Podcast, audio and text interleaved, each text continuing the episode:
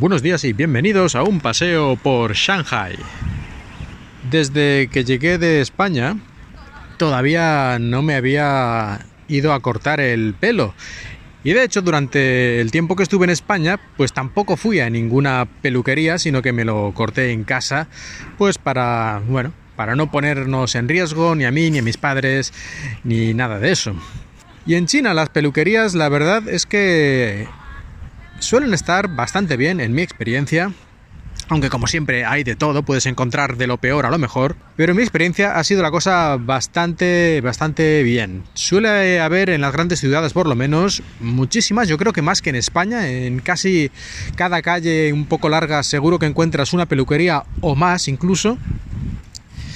Y además estas peluquerías suelen estar pues bastante bien como decoradas, con gran tamaño, con incluso a veces dos pisos, cosas así, es decir, no estamos hablando de pequeños garitos, siempre, eh, sobre todo centrándome aquí en Shanghai, obviamente, si te vas a sitios más apartados, en ciudades más pequeñas, en el campo, pues la cosa será muy muy diferente. Y además los precios de las peluquerías son bastante razonables aunque aquí hay un poco de truco porque muchas peluquerías ofrecen diversos precios, diversos niveles de precios según el peluquero que elijas.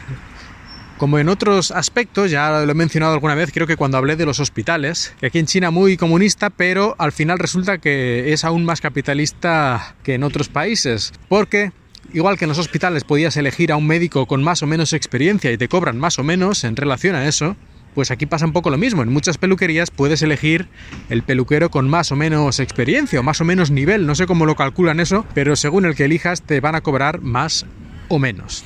Pero bueno, sí, un corte de pelo normal pues suele costar entre 6 y 10 euros. Estoy hablando de un corte de pelo para hombre, que es, siempre suele ser más simple y por lo tanto más barato. Y el último día, esta semana pasada que fui a cortarme el pelo, pues me costó 70 yuanes, que serán unos 8 o 9 euros.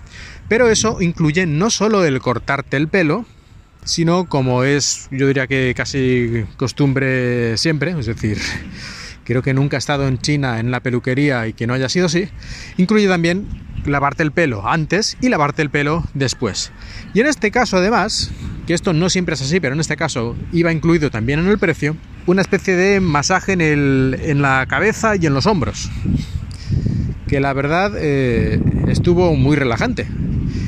Y todo esto, pues por estos 70 yuanes que he mencionado y con un local que ya digo, como la mayoría de ellos, pues eh, muy moderno y bien eh, pertrechado con todos los útiles y las decoraciones y todo lo necesario.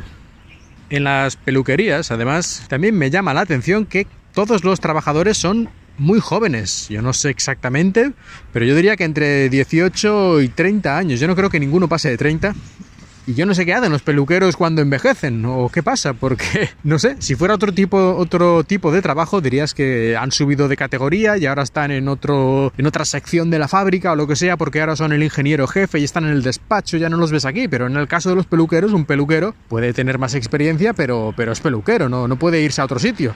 Y si no están en las peluquerías, ¿dónde están los peluqueros de 40, 50, 60 años? Pues no lo sé.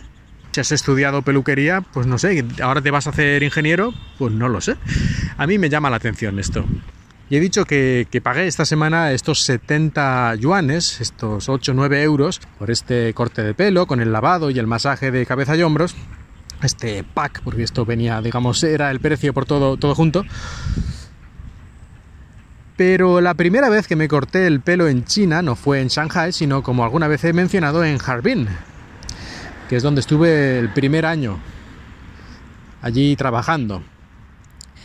Y en, dentro de la propia universidad, allí había una peluquería.